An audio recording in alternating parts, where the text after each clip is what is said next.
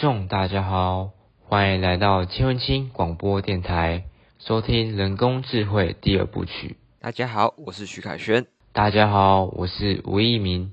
我们利用些许的时间，带各位了解人工智慧的趋势与发展。跟你说，我最近看到一个很酷的新闻呢。是什么新闻啊？是一个关于智慧拖鞋的新闻哦。你有听过智慧拖鞋吗？没有诶。智慧拖鞋听起来又像是在拖鞋里面塞手机的样子啊？手机？不是啦，怎么可能塞手机？里面装的是晶片啦。晶片？是台积电生产的那种晶片吗？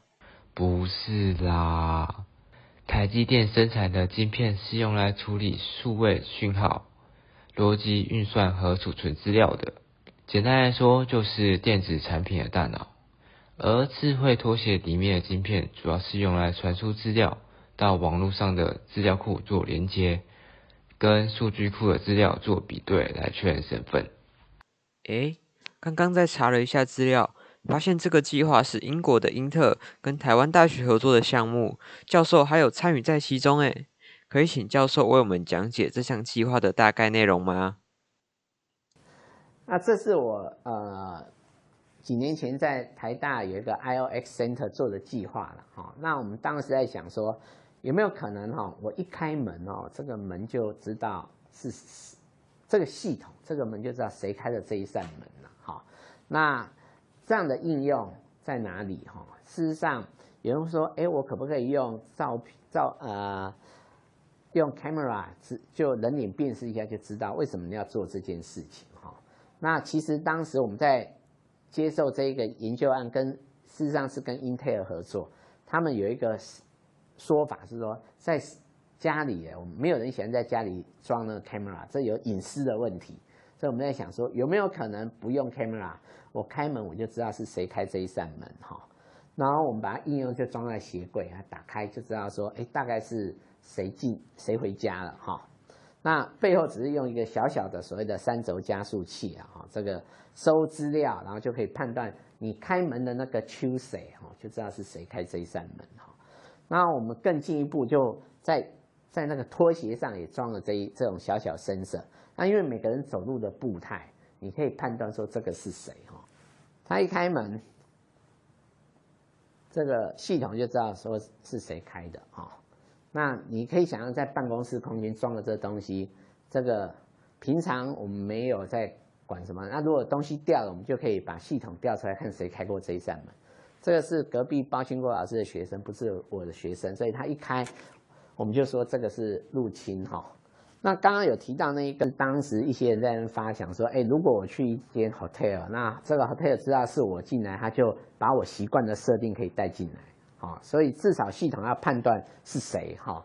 那当时在做 IOX Internet of Everything 的时候，大家在想说，系统所有系统就是这一个 AI 啊，它要主动是对你提供服务。那我们就在想说，要提供服务，首先要知道你是谁，但是又要有不喜欢用这个人脸辨识的技术，所以就开始去想说，有没有办法透过这些呃感知器收集的资料呢，我就可以做判定哈。那这些东西呢，我们后来呢就接触了，说怎么样用到工业界了，好，那就开始很多人在谈工业四点零啦，怎么样去做这个机器的健康检查，哈，可不可以随时知道说这个机器的健康状态？那后来就去看了几家工厂，他们说在工厂里面最多的元件就是马达，好，那我们可不可以监控每个马达它的健康状态？哦，随时看说这马达状态怎么样？那我后来想，马达最简单就是放一个电风扇上哈，我们就可以有马达。那这个是开始按从零按到三，那电风扇就会转啊，那就会有震动。那我们希望说它震动的模式，你看它从现在是到三，好，就开始启动。那我现在把它关掉，它随时监控，它慢慢慢下来，它就知道它停到一的状态 stable，好，所以这个可以用到工业上的一些应用哈。那我们这些 sensing 的技术，哈，事实上可以放到工厂里面，它可以做连续的监控。然后如果有需要侦测有哪些东西坏掉，或者是你如果用到资讯安全，你去监呃监控这网络上的一些连线行为，如果有一些恶意者的入侵，你也可以知道哈。然后因为模型可能要随着时间而所转换，所以我可以做 continuous sensing 哈，然后可以 detect，同时我的模型也可以与时俱进哈。好，所以你看哦，这一个简单的 AI 就可以做这些事情。听完刚刚教授的讲解，一个晶片居然能做出这么多事情，像那双拖鞋，如果再继续研究下去，说不定它以后能控管的东西就会更多了。说不定哪天饭店服务人员都会被 AI 取代了呢。嗯，确实如此。只要再把这项技术研究更深，发展成一套独立的系统，就会使饭店办理入住与退房的速度更加快速。让饭店能在人力资源这方面上减少支出。像现在有很多饭店都在将研究 AI 机器人取代饭店的柜台人员，感觉再过不久之后，饭店就不会再有服务人员了。像日本已经有饭店机器人出现了，虽然还没完全取代，但 AI 机器人的好处实在太多了。比如说像外形，连恐龙都出现了呢。AI 完全取代饭店人员。虽然科技发展迅速，会让人类的生活带来便利，但那往往也会出现一些缺点，让人类被 AI 取代，失业率上升。那这些被取代的人们该怎么办呢？像最近新冠肺炎蔓延全球，隔离政策使许多公务员在家办公，服务业大多都停摆，更促使了大公司想让 AI 取代人类，让原本许多的基层员工都遭到之前了。确实。在疫情生活中，已经看到越来越多的机器人取代劳工。像最近我去北部玩，在吃饭的时候看到有机器人在帮忙送餐呢，觉得很新奇。反而没有什么看到一般的服务生。对啊，像 AI 机器人，它送餐一趟只要三分钟，它可以服务的客人达到了百分之九十 percent 这么多，也不会跟顾客发生服务纠纷，而且它的动线也规划过。不会去跟客人发生碰撞，有热汤洒到客人情形，去减少危险的状况，也会增加家长带小朋友去餐厅的几率。真的，连我都觉得那机器人超可爱的，小朋友看到应该更没有抵抗力吧，增加回头率。听你这么一讲，我都忘记了，现在大部分的餐厅都还是服务生的，忘记了服务生的存在。等等，我发现了一件很严重的事情。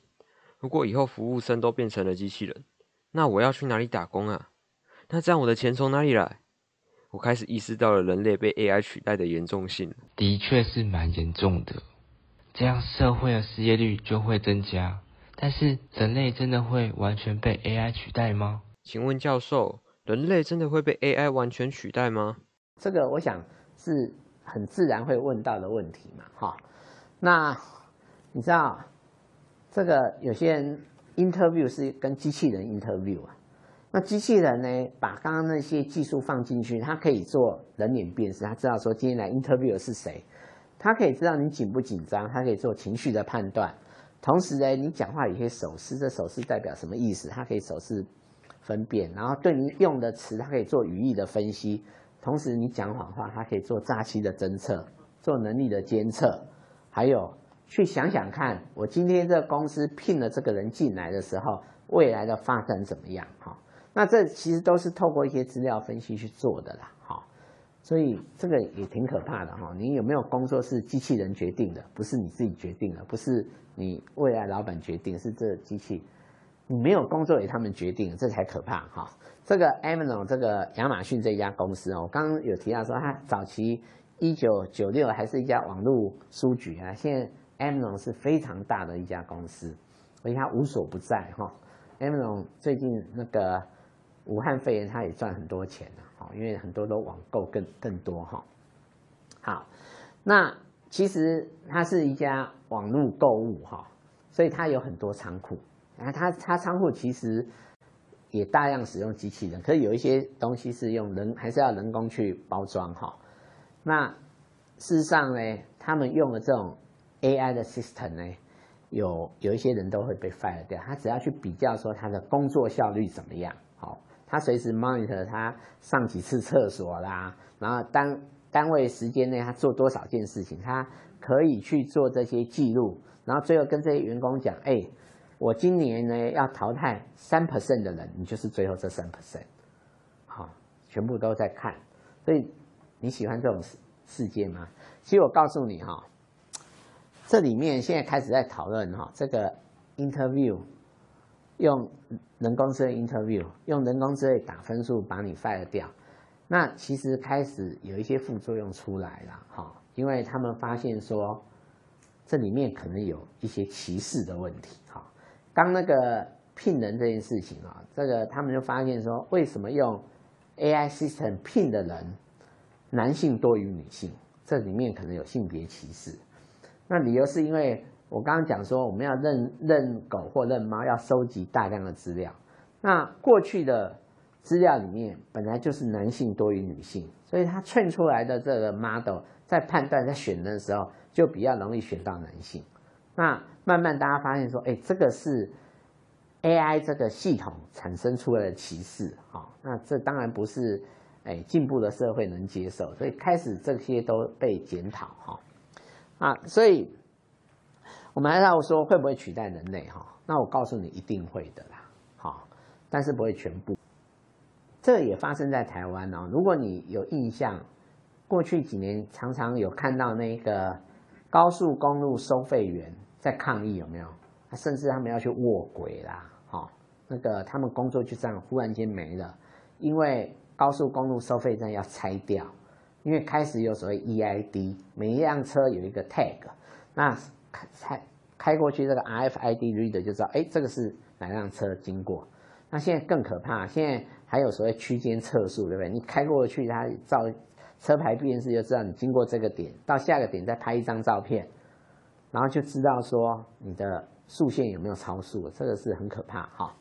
那那个高速公路这个收费员，因为他们的工作就是你经过交个回数票给他会收钱，然后这些钱你会看到有人还在穿梭把这个钱收集起来，然后还回去输入电脑，哈，还要算多少钱。所以我要跟各位讲说，这一个有了 e tag 以后，失业的不是你只你看到的这些高速公路收费员，失业还有在那边收钱的，还有在那边 key in 的，在那边算钱的。但是这个没有办法，因为自从有 e tag 技术，这个就很少有所谓的，就没有收费站，就没有收费站塞车的的事情发生。哈，所以这整体社会在进步，哈，这个是无可避免。那我们当然很希望说哈，我们把人不喜欢做的或是危险的事情就交给电脑做。那我们来选一些我们喜欢做的事情。那人跟机器之间的关系，也就是协同共工的。好，那比方说，你可以看到有一些，比方说我们发现一个可疑的爆裂物，不会叫防爆专家去把它拆开吧？都是派个机器人去去弄，万一爆爆掉，就是机器人毁掉而已。哈。所以有一些危险工作，像未来有一些在那种高污染的，有些味道很重的哈，那个化学味道很重的，大家都希望说机器人可以取代哈。那如果可以这样的话，人跟机器一起合作啊，就可以共创双赢，这个当然是理想的事事情。那其实过去你想想看哈，以前扫地用扫把，好，那你你就把它想农业时代，后来开始有工业，对不对？就开始有人发明所谓的那个吸尘器嘛，对不对？那吸尘器不管怎么样，还是要人呐，还是要在那边工作哈。那我现在最喜欢的东西，我跟你讲，我最喜欢扫地扫地机器人。那我每次只要出门前，就他就帮我工作啊。那我选扫地机器人的方法哈，这价格很多哈。那有些就会告诉你说，哎，它的声音比较小啦，哈。那有些是说它扫比较。efficient 比较聪明哈，那声音大小不是我我关心的，因为常常都是我不在的时候让他去扫，可是他能不能很聪明的去扫到每个角落，这个就是我比较关心的哈。那我当然没有买到哈这一台，这一台这个 Dyson 最新的机器人，这一台很厉害，它它是会去做这个空间的扫描，它知道说它的环境是怎么样，这里面用了非常多电脑视觉的技术。然后了解这个空间以后，他要做路径的规划，好，那所以一个一台好的扫地机器人里面有非常非常多 AI，它它也可以减轻你很多工作哈。我严重怀疑教授在偷偷夜配。哦，植物性行销抓到。但不得不说啊，扫地机器人真香。真的，我也好想拥有一台扫地机器人哦。我的房间总是会有我的头发在地上，总是要没几天就扫地，扫到每次都腰酸背痛，每次都很懒得去扫地，但是地板又会很脏，不得不去扫。这个时候，扫地机器人就是你的一大福音啦！你的手已经被 AI 取代了，你的手少了一个功能，叫做扫地，你可以更专注在其他功能方面了。不能说手被 AI 取代吧，只能说取代了手一个功能，但它也帮助了我，让我不必腰酸背痛。确实啊，就像教授说的，你的扫地机器人是跟我们合作，而不是取代。生活中也有很多与 AI 合作的例子。像是 AI 绘图，有作家他不会画画，他就可以使用 AI 绘图来帮助他绘制插图或是漫画里的图案。还有像是最近很火红的 Trip GPT 啊，它也是一种 AI 与人类在生活中合作的例子。像是我们补习班的英文老师就有教我们使用 Trip GPT 来帮助单字造例句，这也让我对单字熟悉了许多。你这方法不错用诶。我也来利用这个来帮我翻译我不会的句子，还有英文单字好了。哎，学霸怎么可能会有不会的英文单字？傻眼，我才不是学霸嘞！英文超难的，好不好？哎，我突然有个天马行空的想法，你帮我听听看可不可行？就是啊，我利用 AI 帮我考试，让我可以专心读书，这是不是也算 AI 与我合作的一种啊？不算啦。考试是检测你平时读书用功程度的，AI 帮你考，谁知道你是不是在底下偷偷玩啊？而且 AI 都帮你考了，你怎么可能还会想读书啊？别骗我啦！可恶啊，小声一点呐，不要全部都拆穿。那还有什么是 AI 与人类合作的工作啊？哦，有啊，像是医疗诊断方面，AI 可以协助医生疾病诊断，分析影像资料。整理病患的病历啊，看是不是有什么遗传疾病等等。毕竟医生也是人，总会有一些误差。AI 的协助就可以让医生的误诊率下降。那这样 AI 在医疗方面的帮助很大诶，可以让我们的医疗诊断更加的正确。所以说 AI 在我们的生活真的无所不在呢，时刻帮助着人类。你知道吗？其实三餐吃的食物。也有可能都跟 AI 有关哦。我不信，种田要怎么跟 AI 有关？不可能是 AI 机器人下去种田吧？不是啦，虽然不是种田，但是 AI 可以帮助农夫监测农作物的生长状况，预测病虫害和优化农业管理，可以确保我们所吃到的农作物都是安全的哦。哇！没想到吃的东西也会跟 AI 有关，我还能想到跟 AI 有关的只剩下车子跟网络了。其实没错哦，车子、网络也跟 AI 有关系哦。要猜猜看吗？各位听众朋友也可以猜猜看哦。等我，让我这不太灵活的小脑袋思考一下。有想到吗？太快了啦！是电动车吗？答对喽，就是我们的自动驾驶功能与 AI 有关系哦。AI 会去感应周遭环境，分析收集到数据，做出驾驶决策，与乘客合作实现自动驾驶，大大提高了方便性啊！还能自动倒车入库诶！哇，自动倒车入库根本就是新手驾驶的救星啊！听完都好想买一台了。这样以后就不用烦恼倒车入库会刮到别人的车了，但是都好贵啊！当然啦，自动驾驶技术可是在车子上是新的突破，当然价格就相较而贵啊。那你要不要也猜猜看，有关网络是什么呢？这个不用想，当然是治安啊！前阵子学校的网站还有被骇客攻击耶，害我都不能早点看到我的成绩，一颗星悬在那边。真的感同身受。有些人都看得到成绩，我的却连登都登不进去，看不到成绩真的很焦虑啊！好了啦，老哥，明明就考很好在那边，才没有嘞！不讲这个啦。你知道 AI 是怎么保护我们的资讯安全吗？啊，这个我知道。AI 会去检测恶意软体，预测安全漏洞，还有进行身份验证，来保护个人的资料安全，不让重要的资讯被骇客提取外流。对，就是透过 AI 找到隐藏在其中的恶意软体，因为我们平常也不会特意去一个一个去找恶意软体，也让骇客有机可乘。但是现在有了 AI 会帮我们扫描病毒，让骇客没有机会，保护了我们资料啊！真的造福了我们。诶，那我好奇啊，有什么是人机一体的工作啊？嗯，我想想。啊，有啦，就那种客服人员啊，找资料交给 AI 找，他负责回答客户，不然 AI 遇到 OK 会宕机吧？听你这么说，好像真的可行，但是好像有客服机器人诶，教授好像也对这方面有研究，那可以请问教授，这种技术是真的能应用在生活中吗？那我刚刚提到说人机协同哈，那我们也做过一个呃。产学合作案，哈，那我们叫客服机器人的虚拟助手，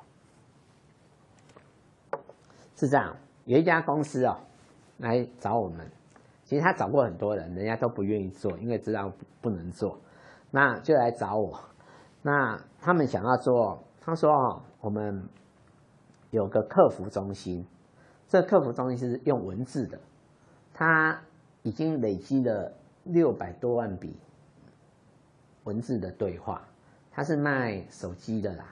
然后他手机上有一个 App，你只要有问题，就在上面写写字，然后后面有一些客服人员真人哦，就在那边回答这样子。那他认为说，他累积了这么多资料，你有没有办法用 AI 啊，machine learning 帮他制造一个客服机器人？以后只要客人问问题，后面就自动回答。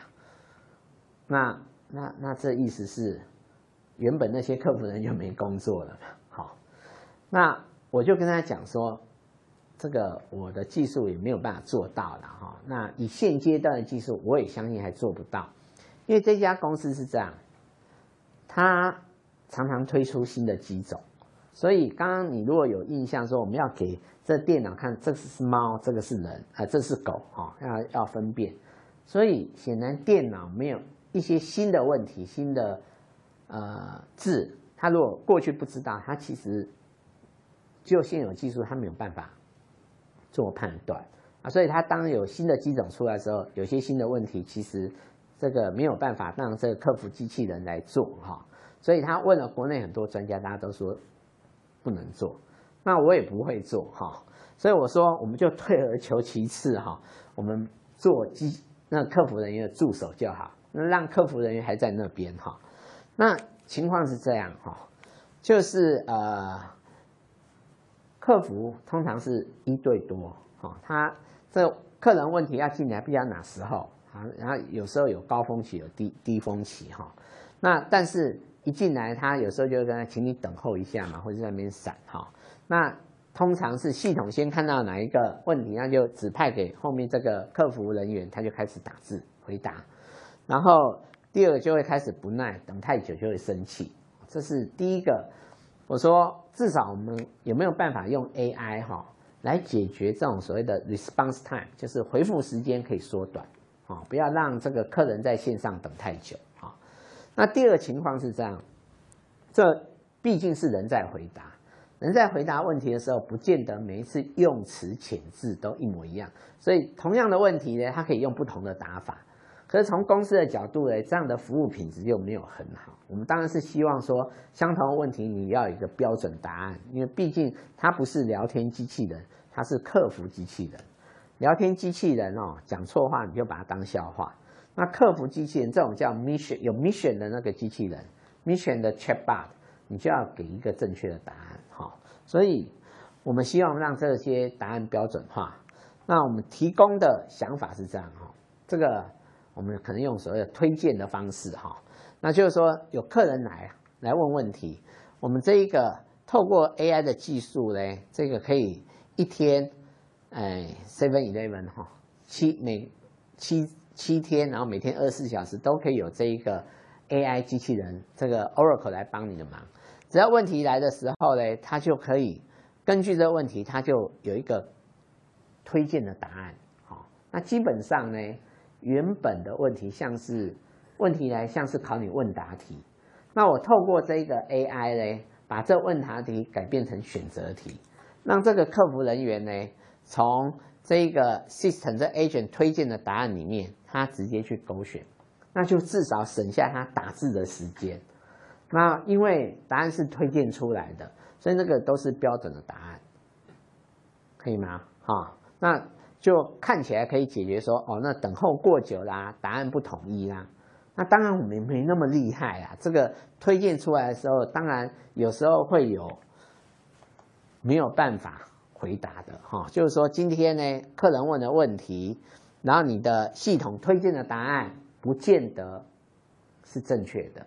那这时候我们就让人来工作，好，就让这个客服人员就开始自己打答答案。那经过这样累积以后呢，他有时候就是没有办法推荐出正确答案，他就由客服人员自己打答案。我们就可以累积一些哦，很多问题是系统没有办法回答，AI 没有办法办到。那这时候我们就资料量一多的时候，我们就可以再回去再让你的 AI 变聪明一点。我们在 retrain 我们的 AI model，好，所以在整个过程里面，人跟机器人跟系统是有互动的。当他在推荐给人的时候，人从里面打勾，哎，这一题是对的，他就有信心，他就知道以后这种问题都是要这样回答。当他推荐出来的时候，不是那个答案的时候，人自己写进去，那等于无形中他没有额外的。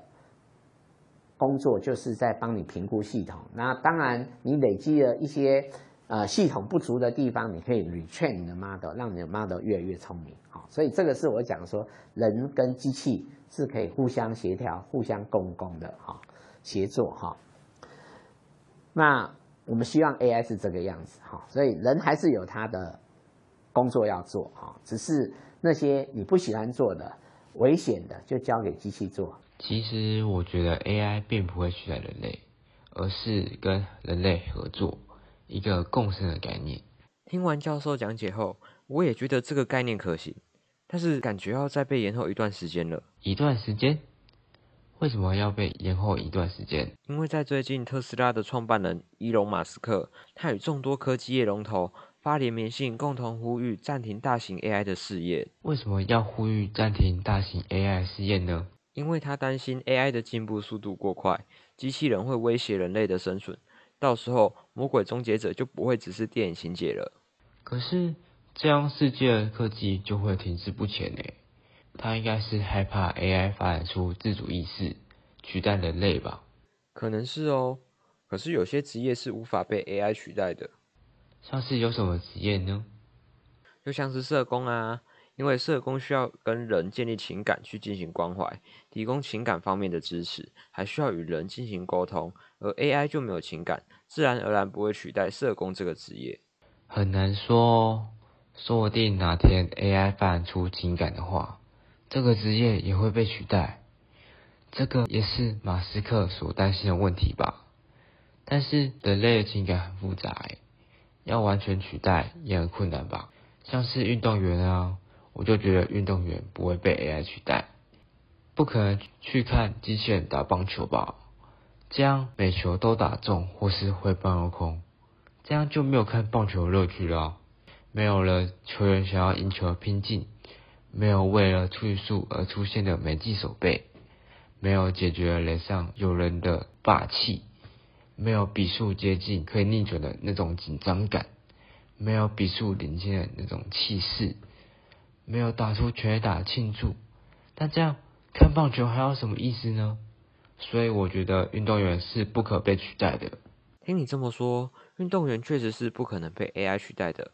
而我们今天也从教授的讲解中学习到了许多 AI 会不会取代人类的知识。看了看时间，感觉也差不多了。在听完了今天的讲解过后，如果各位对于人工智慧有兴趣的话，千万不要忘记关注我们的频道哦，这样才能在三部曲发布时第一时间收到通知哦。这里是邱文清广播电台，感谢您今天的收听，祝各位听众有美好一天，都有保持愉快的心情。